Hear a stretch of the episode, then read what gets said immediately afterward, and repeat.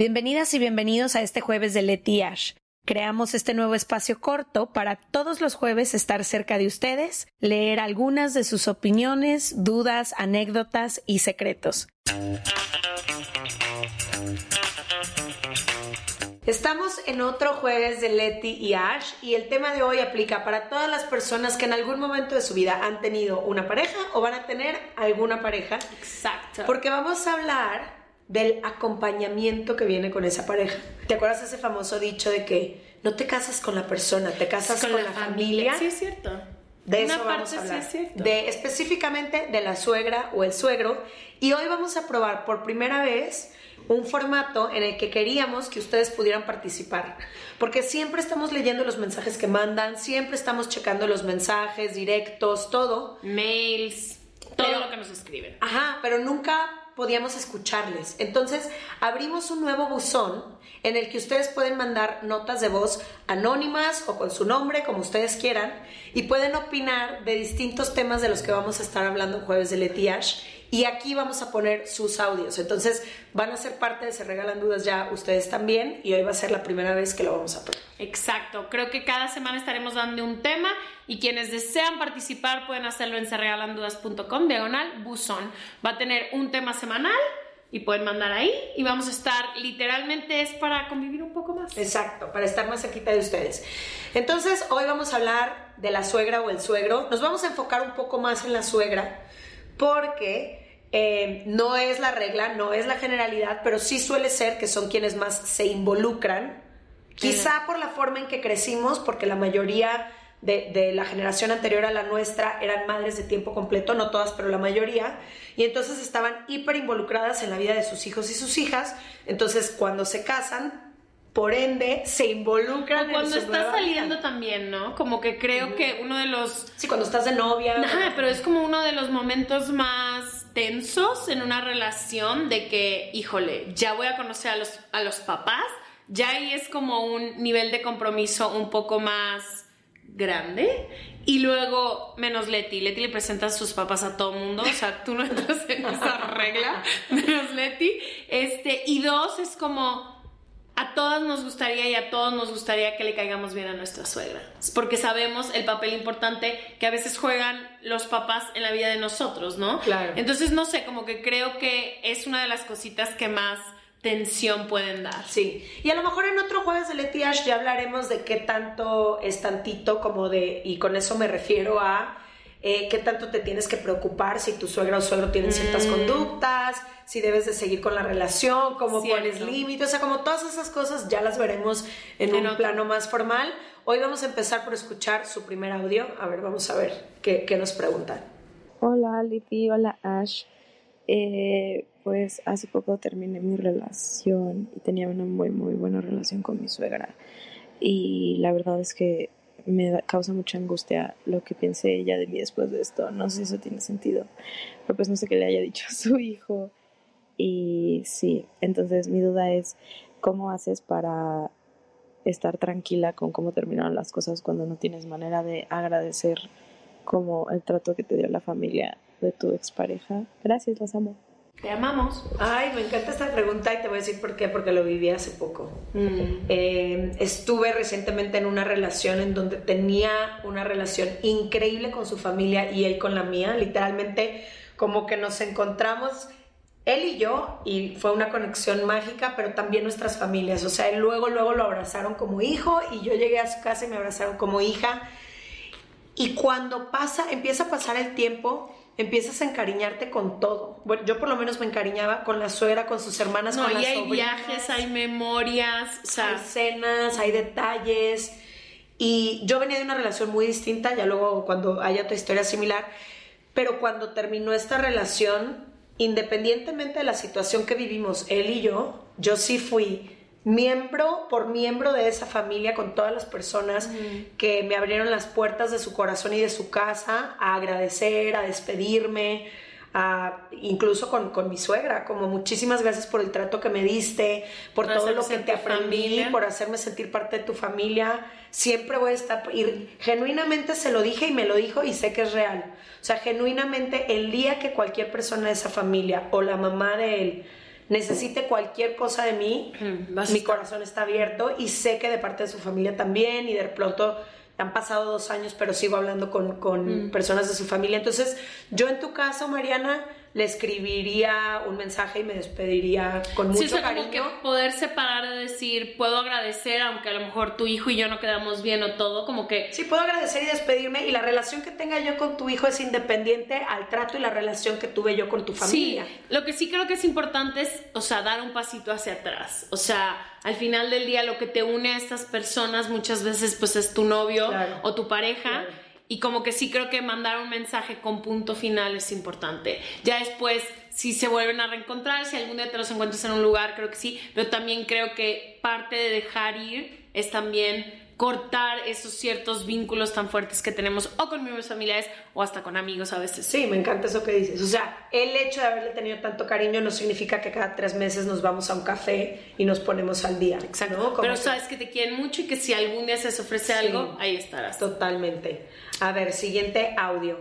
Hola chicas, buen día, ¿cómo están? Las contacto desde Monterrey y les platico brevemente mi historia. Yo duré tres años de noviazgo y posteriormente dos años de matrimonio con el que fue mi esposo él tenía una madrastra. Entonces, el momento que más recuerdo fue que en una ocasión acudimos a una boda en la playa, un evento familiar. De ida, todo perfecto, me hablaba súper bien. Llegando al complejo, me retiró el habla, me volteaba la cara y demás.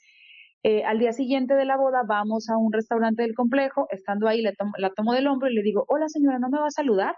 y me voltea a ver con una cara y me dice, ¿y como por qué te tengo que saludar? ¿Como por qué te voy a saludar si te veo todos los días? ¿Por qué te he de saludar? Dije, ok, perfecto, me retiro. Y lo que le vino después fueron insultos, groserías, majaderías y demás desplantes, ¿no? Con esto quiero, quiero compartirle a la gente que a veces uno trata, como fue en mi caso, de embonar, a veces estamos tocando la puerta incorrecta muchísimas veces y la puerta nunca se abre y es por algo. Yo nunca emboné, nunca pertenecí a esa familia, siempre me sentí incómoda, pero el que fue mi esposo era tan buen ser humano, tan tipazo, que yo decía, es que él no se merece que, yo me vaya porque, porque esto está así tan feo con la familia, pero él no lo merece porque él realmente es muy bueno el que uno sea amable por naturaleza y que uno quiera ser gentil con la gente, a veces eso, no, es, no es suficiente.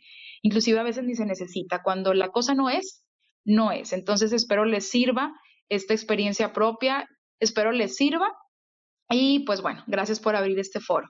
Hay tantas capas en esta historia, es como una cebollita que quisiera ir así de que tra, Pero se me hace tan fuerte, o sea, a mí lo que más me trauma de, de, las historias de las suegras que yo he oído, sobre todo alrededor de mi, de mi grupo, es o puede ser increíble como quienes encuentran una segunda mamá, una segunda familia, o literalmente destrozan relaciones como esta. O sea, dice, no fue, pero influyó muchísimo. Es como, no entiendo el dolor que puede sentir esa mamá o qué le está pasando para que venga y le arruine una relación hermosa a su hijo, o no tan hermosa, o sea, que no deje a su hijo convertirse en adulto. O sea, como que yo no me puedo imaginar yo ser el obstáculo de la felicidad de quien sea. Deja tú mis hijos.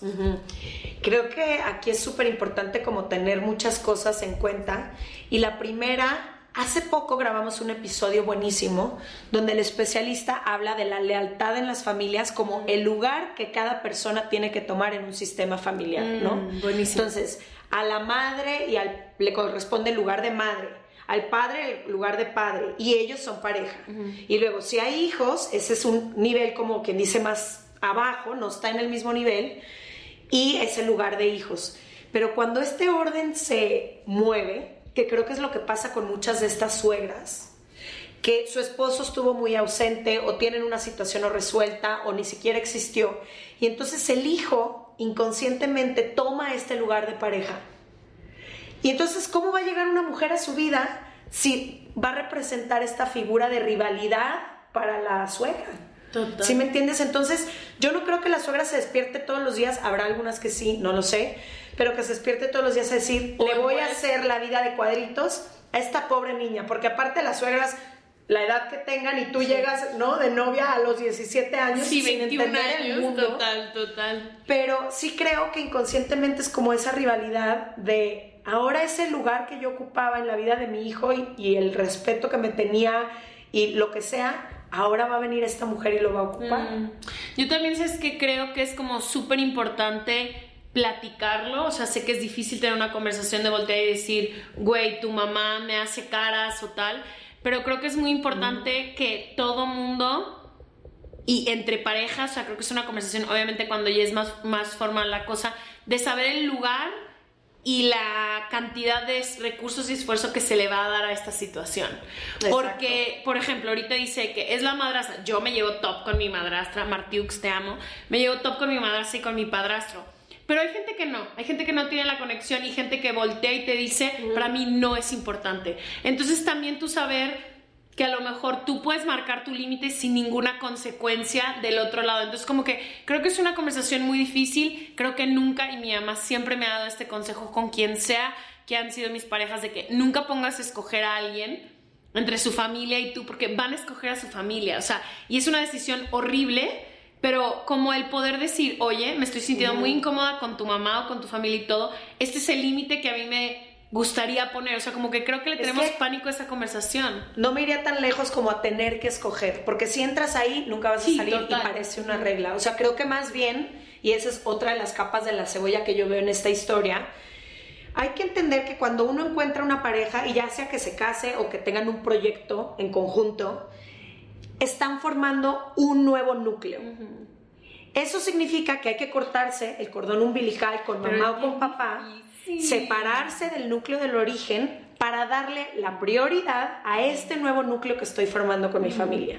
Dicho esto, podemos convivir con las familias si la relación lo permite. Si es una situación tóxica y de groserías y majaderías como la que nos acaban de compartir, creo que sí hay que poner límites mucho más fuertes. Pero lo que aquí a veces eh, se nos olvida, y creo que es lo que más quiero dejar claro yo para este jueves de Letiash, y esto es desde mi experiencia, el límite lo debe de marcar el miembro de esa familia. Mm. Es decir, yo como nueva novia que voy a la casa de la familia de este güey, no soy quien le debe de decir a la suegra, no me gusta que hagas esto y que me hables así y que me no sé qué.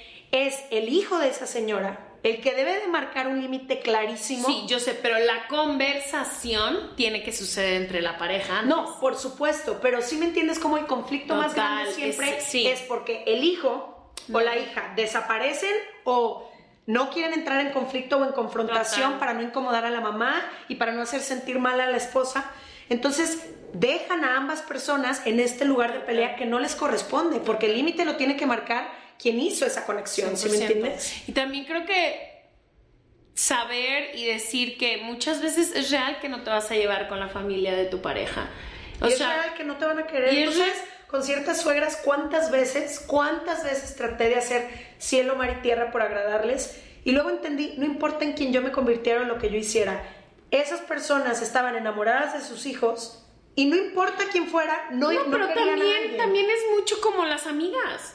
Hay amigas que yo tengo que yo soy íntima amiga de ellos y hay amigas tú las saludas, ¿cómo has estado? Muy bien y tú, bien también, media vuelta y bye. O sea, también no creo que se tiene que romantizar que tu suegra tiene que ser tu mejor amiga o, que te tienes que llevar increíble con la familia. A veces, a veces no. Cordial, vas a llegar, vas a sentar, ¿cómo estás? Muy bien y tú, con permiso, bye. O sea, como que también hay un tenemos muchísima presión en mi suegra le tengo que caer perfecto Ojalá. Ojalá. Y si no, no pasa nada. Sé cordial, sé educada, marca tus límites y, y ya. Ojalá. Y creo que como suegra hay que ser inteligente porque, digo, no sé si algún día tú y yo vayamos a ser suegras, pero también si quieres tener a tus chidas. a lo mejor pero si quieres tener a tus hijas y a tus hijos cerca trata bien a las personas que ellos aman y no proyectes tus propias cosas Total. ellos están tratando de vivir su propia vida amar a quien aman será quien tú consideres ideal o no. Yo a veces lo pienso, con tanto amor que sientes hacia tu criatura, a lo mejor nada te parece suficiente. No es tu decisión. No es tu decisión. No es tu decisión. Bueno, cuéntenos sus historias. Creo que este tema está bueno para que hagamos luego alguna segunda versión. Ya saben, pueden mandar sus audios y ser parte de Se Regalan Dudas contándonos sus historias en serregalandudas.com, diagonal, buzón. Les esperamos.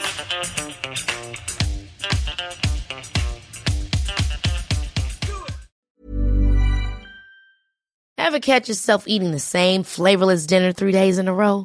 Dreaming of something better? Well, HelloFresh is your guilt-free dream come true, baby. It's me, Kiki Palmer. Let's wake up those taste buds with hot, juicy pecan-crusted chicken or garlic butter shrimp scampi.